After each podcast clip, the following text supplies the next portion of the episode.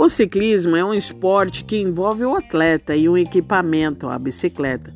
Se pensarmos assim, é possível chamar de ciclismo quaisquer modalidades que envolvem essas duas partes, como o ciclismo de estrada, o ciclismo de pista, o mountain bike e o BMX.